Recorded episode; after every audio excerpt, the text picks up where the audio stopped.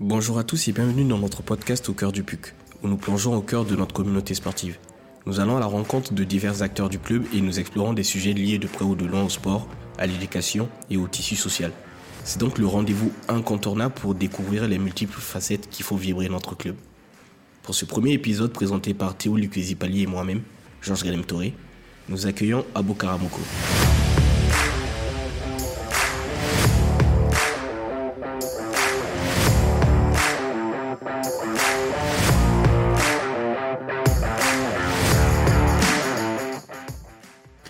Bonjour Abou.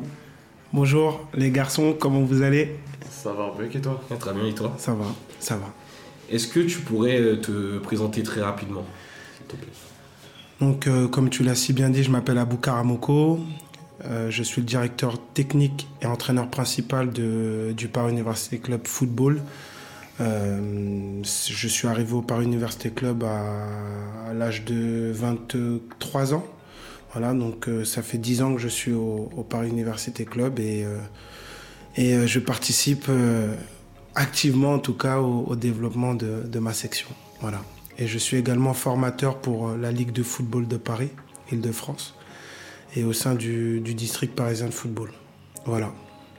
Ok. Donc pour ce premier épisode, nous, avons souhaité aborder un sujet qu'on juge très important, qui est l'équilibre entre football et éducation slash euh, discipline pour les jeunes joueurs.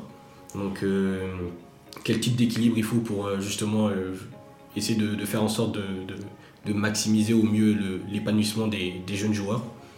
Toi, dans ton rôle de, directeur sportif, donc logiquement, tu, construis un projet, tu veilles à ce que euh, il y ait une stratégie qui soit appliquée par tous les, éducateurs. Comment, comment tu veilles à mettre en place ce projet Est-ce qu'il y a une stratégie qui est basée uniquement sur, euh, sur le sportif ou il y a une part aussi euh, d'éducation, de, de social est, qu'on peut retrouver dans, dans ce projet? Écoute, c'est un sujet hyper intéressant déjà. Donc euh, le fait de pouvoir se pencher dessus, euh, bravo. Euh, c'est vrai que euh, pour nous, pour moi en tout cas, la priorité effectivement, c'est que tout le monde se sente bien au sein de notre institution. Notre euh, slogan ou devise euh, au football, c'est l'excellence pour tous. Et euh, l'idée vraiment euh, au sein du Paris Université Club, c'est que chacun y trouve sa place et puisse se développer et s'épanouir dans les meilleures conditions. Voilà.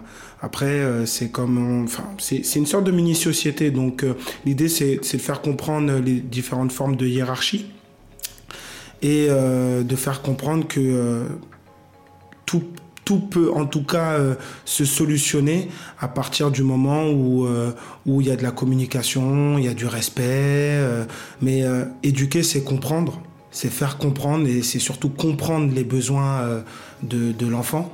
Voilà, puisque là, nous, on est, euh, on est euh, dans, dans la relation entre, entre guillemets adulte et enfant. Et, euh, et pour ça, bien évidemment qu'il a fallu dessiner un projet avec les différents acteurs de, de la vie du club.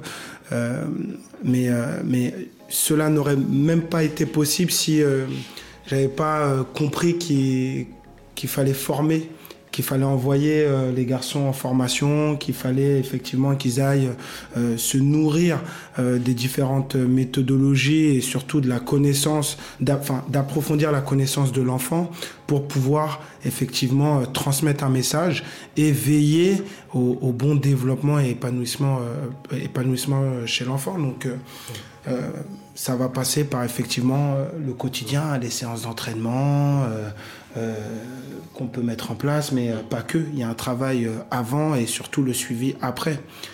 Donc, euh, donc, euh, donc euh, voilà. Après, si, si, si tu veux, je peux effectivement décliner, détailler un peu euh, Oui. comment j'ai construit mon projet, mais, euh, mais euh, c'est vrai que euh, euh, on peut pas, euh, on peut pas s'occuper d'enfants euh, si on ne connaît pas les différents âges entre guillemets euh, euh, d'acquisition de telle et telle euh, habileté. euh, c'est pas possible. On peut pas. Mais justement, sur ce point-là, est-ce que tu. Est-ce qu'il y a des, des- peut-être des points communs Ouais. que, que l'on peut retrouver entre, entre les terrains, euh, donc purement sportifs, et euh, la vie quotidienne de- des enfants? Donc, tu as, dit que c'était un- un peu une mini-société. Mhm. Est-ce qu'il y a peut-être des points communs entre la, enfin, cette relation joueur-éducateur et peut-être enfant-parent qu'on peut retrouver et qui te permettent de faire le lien, vous les éducateurs, de, jouer sur ce, type de lien pour chercher à veiller à l'épanouissement des joueurs? On dit qu'il faut, euh, qu'il faut un village, entre guillemets, pour, euh, pour construire et aider euh, au développement de l'enfant. L'idée, en fin de compte, c'est, de faire comprendre que chaque adulte est comme une sorte de point de repère, peut être un point de repère pour l'enfant. L'éducateur a besoin du parent, bien évidemment, pour pouvoir appuyer le message, pour faire passer euh, les messages. Le parent aussi a besoin de l'éducateur ou de l'éducatrice, bien évidemment, pour effectivement faire passer aussi certains messages. Euh, le fait tout simplement de d'arriver à l'heure aux entraînements, d'arriver en avance, l'habituer à ça depuis le plus jeune âge, ça va lui permettre effectivement d'acquérir une forme de routine pour sa vie future. Et, donc, euh, préparer son matériel euh, pour euh, ne rien oublier pour l'entraînement, bah, effectivement, ça va l'inciter en tout cas, entre guillemets, à préparer son, sac pour aller à l'école. Donc, il y a, y a celui qui dirait qu'il n'y a aucun lien entre le football, en tout cas la pratique du football et euh, du sport dans sa globalité et euh, la, vie quotidienne, la vie à la maison, la vie euh, extrasportive, bon, j'aime pas faire ça, mais on pourrait le traiter un peu de fou, quoi.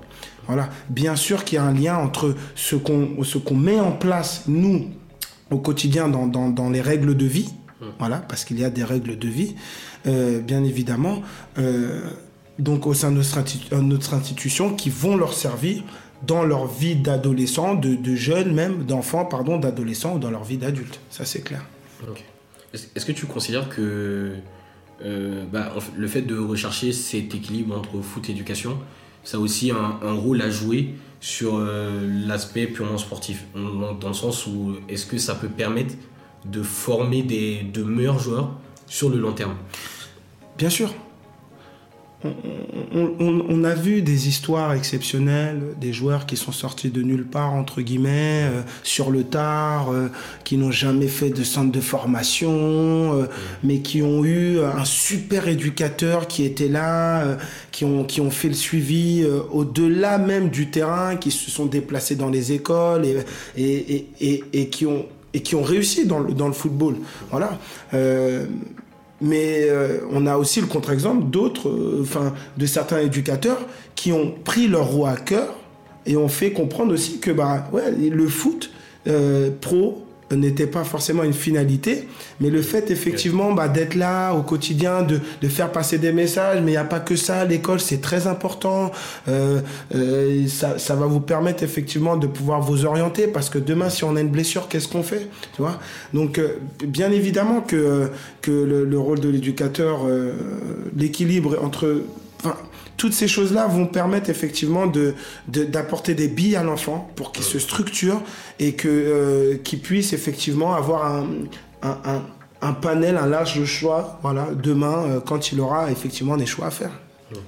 On, a, on a beaucoup parlé de ce lien entre euh, éducateur et joueur. Mmh. maintenant, on a envie de te parler un peu plus de la relation entre éducateur et parent. C'est on sait qu'il peut y avoir des, des, frictions par moment. Mhm. Euh, je te dis comme ça en rigolant, euh, typiquement un parent qui veut que son fils devienne le prochain Mbappé. Mhm. Euh, comment, comment le club essaie de, de, gérer un peu ces frictions? Quelle est la, la relation qu'ont les éducateurs avec ses parents? Et comment cela peut se faire pour, pour aider le, le jeune joueur? Ça, peut être l'objet d'un podcast. Qui peut durer euh, vraiment euh, sur plusieurs épisodes, mais concrètement, vraiment, réellement. Euh, c'est un réel fléau. Mm. pour ne pas citer projet Mbappé, voilà l'exemple typique. parce que c'est vrai, aujourd'hui, vous imaginez ma progéniture qui peut me donner l'opportunité de devenir multimillionnaire. Mm. Enfin, les gens aujourd'hui deviennent complètement fous. Euh, on est, il y avait le, il y a, y a toujours eu le foot business. Euh, mais effectivement, le- l'exemple euh, de, la, de la famille Mbappé, pour certains, c'est- vraiment.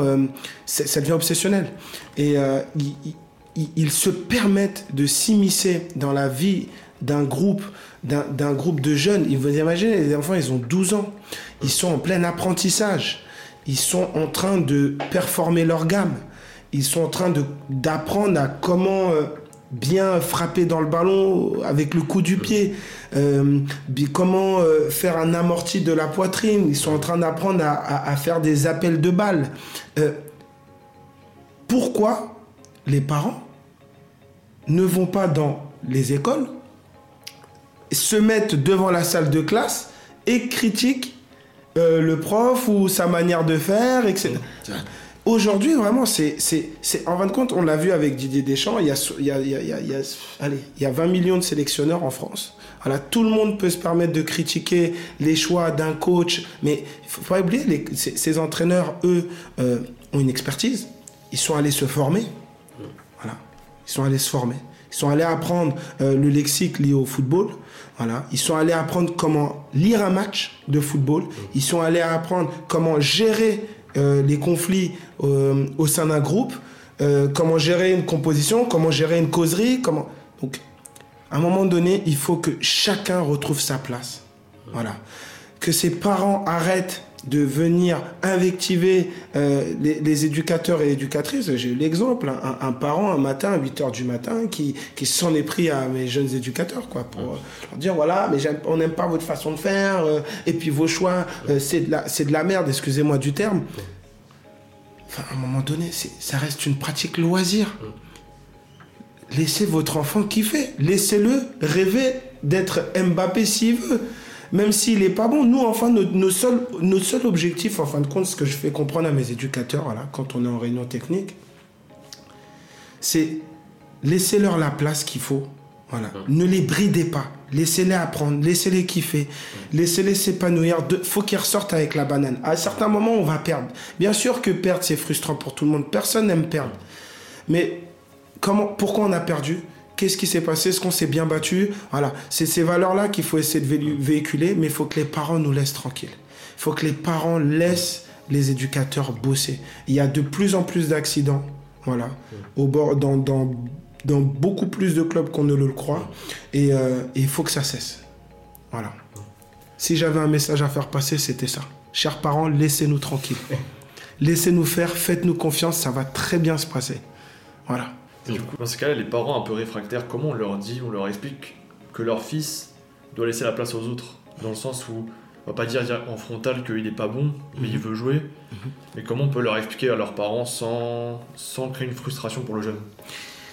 L'idée, c'est de faire comprendre aujourd'hui que on est, dans, on est dans un groupe.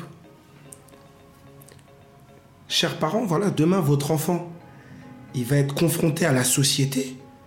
Non, c'est- un monde de requins.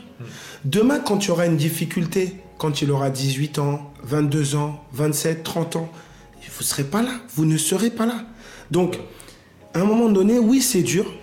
Nous, on doit s'assurer effectivement de la sécurité affective, morale et physique de l'enfant quand il vient pratiquer chez nous.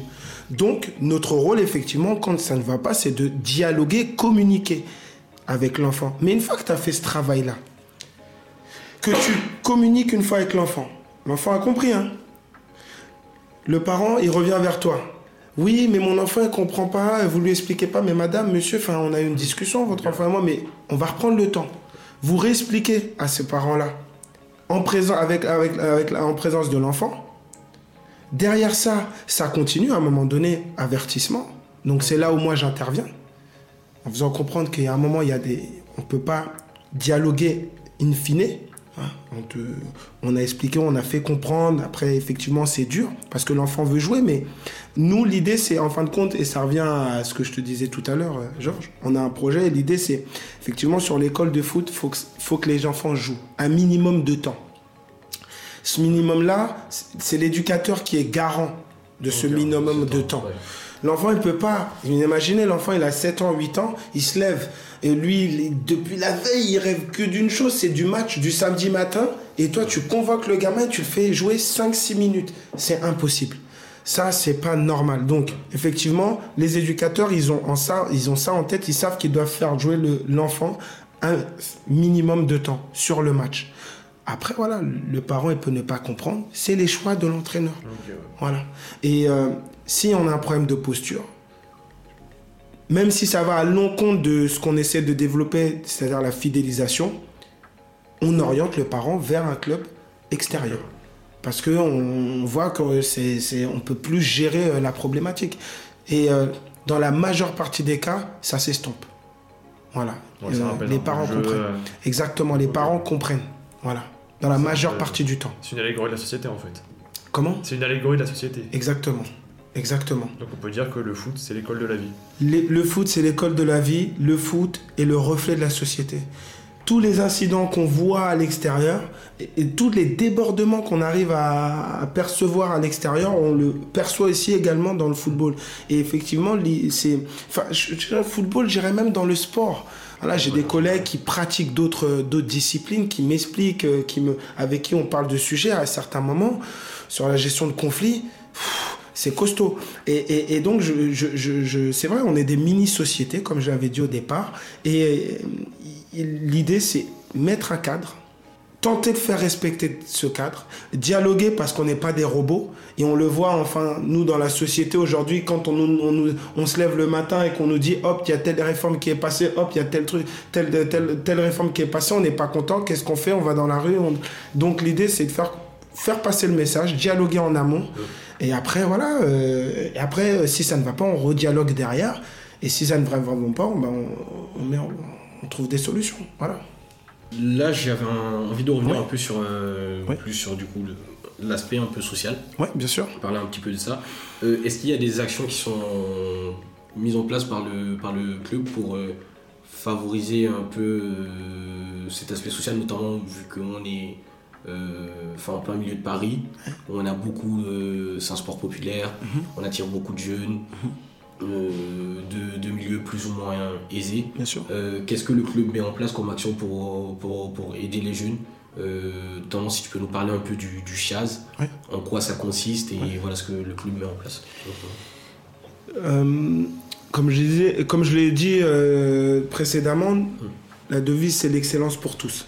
Bon, on va dire c'est un peu bateau cette phase, mais moi issu d'un milieu très très modeste, euh, j'aurais aimé effectivement avoir la chance d'avoir un club comme le PUC à proximité pour, euh, pour pouvoir pratiquer ma discipline.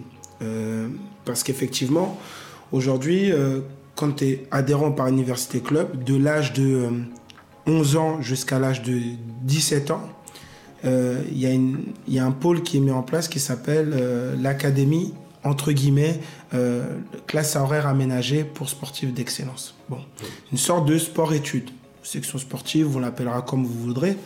Et l'idée, en fin de compte, c'est donner la possibilité à n'importe quel enfant, voilà, issu de n'importe quel milieu, entre guillemets, de pouvoir pratiquer sa passion dans les meilleures conditions. C'est-à-dire qu'il va le matin à l'école, peut aller jusqu'à 13h, 14h, voilà, euh, de l'après-midi, et puis il va nous rejoindre au sein du Paris Université Club, au Social Club, pour faire de l'aide aux devoirs. En plus, l'aide aux devoirs, elle est encadrée par effectivement bah, des, des, gens qui sont diplômés, licence, master, donc des gens très compétents. Mmh. Certains parlent 3, 4, 5 langues euh, pour, euh, pour certains. Euh, donc ça, ça va être mis en place jusqu'à 16h.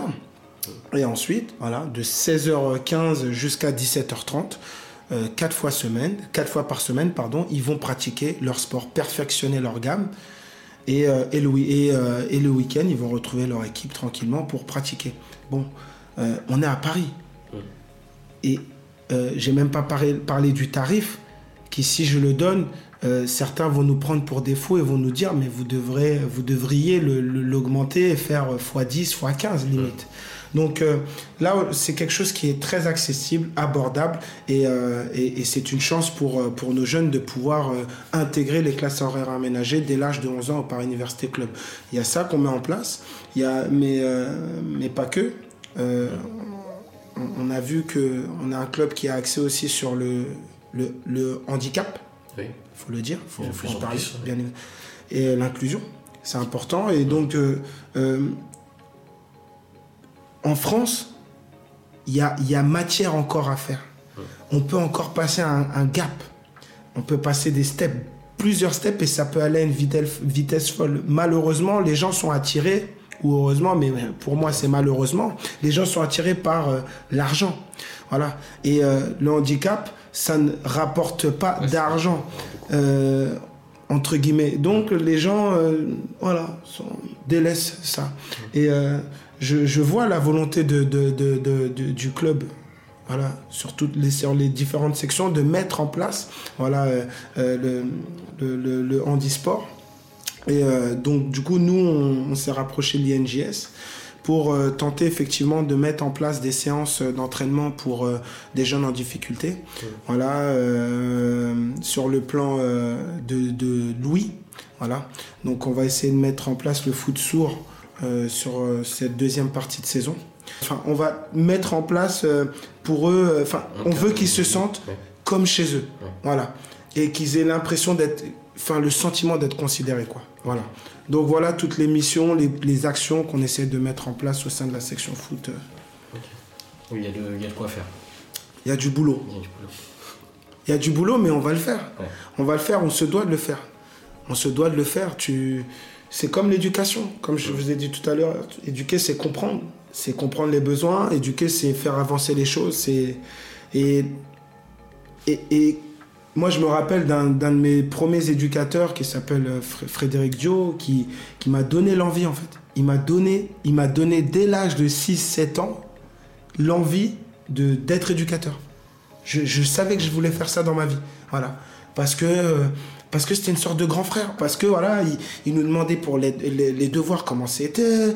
Il avait le souci de savoir si on avait tous mangé euh, avant de, de s'entraîner, les jours de match. Il était là pour nous conseiller. Il- Ça a vraiment été un repère pour moi.